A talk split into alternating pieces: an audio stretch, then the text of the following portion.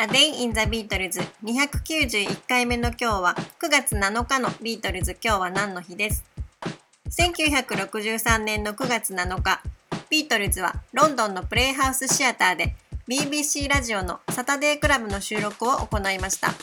サタデークラブは BBC ラジオがその時の旬のアーティストのライブやレコードを聴かせるという番組で1958年に始まり当時とても影響力が強く人気のある番組でした。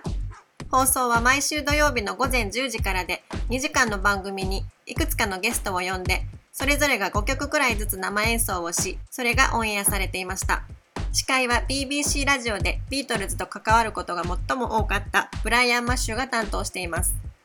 ビートルズは Please Please Me が発売された2週間後の1963年の1月26日にこの番組にデビューしています。その時には Some Other Guy, Love Me Do, Please Please Me, Keep Your Hands Off My Baby, Beautiful Dreamer を演奏しています。その後も1、2ヶ月に1回出演をしていて、ビートルズはこの日、10月5日の放送分のために、I Saw Her Standing There, Memphis Tennessee, Happy Birthday Saturday Club, I'll Get You, She Loves You, そしてルシールの合計6曲を演奏しています。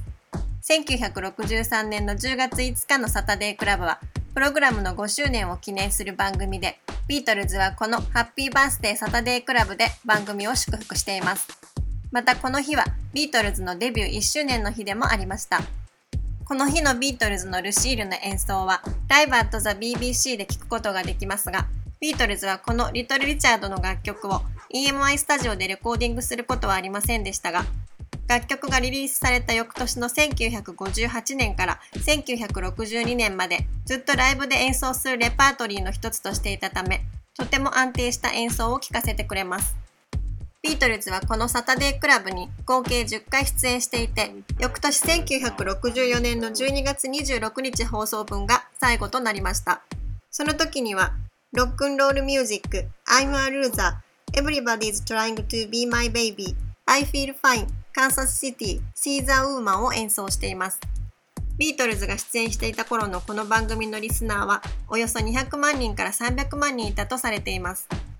また、働き者のビートルズはこの日、午後1時から4時までのセッションを終えた後、ロンドン南部のクロイドンのフェアフィールドホールでライブを行っています。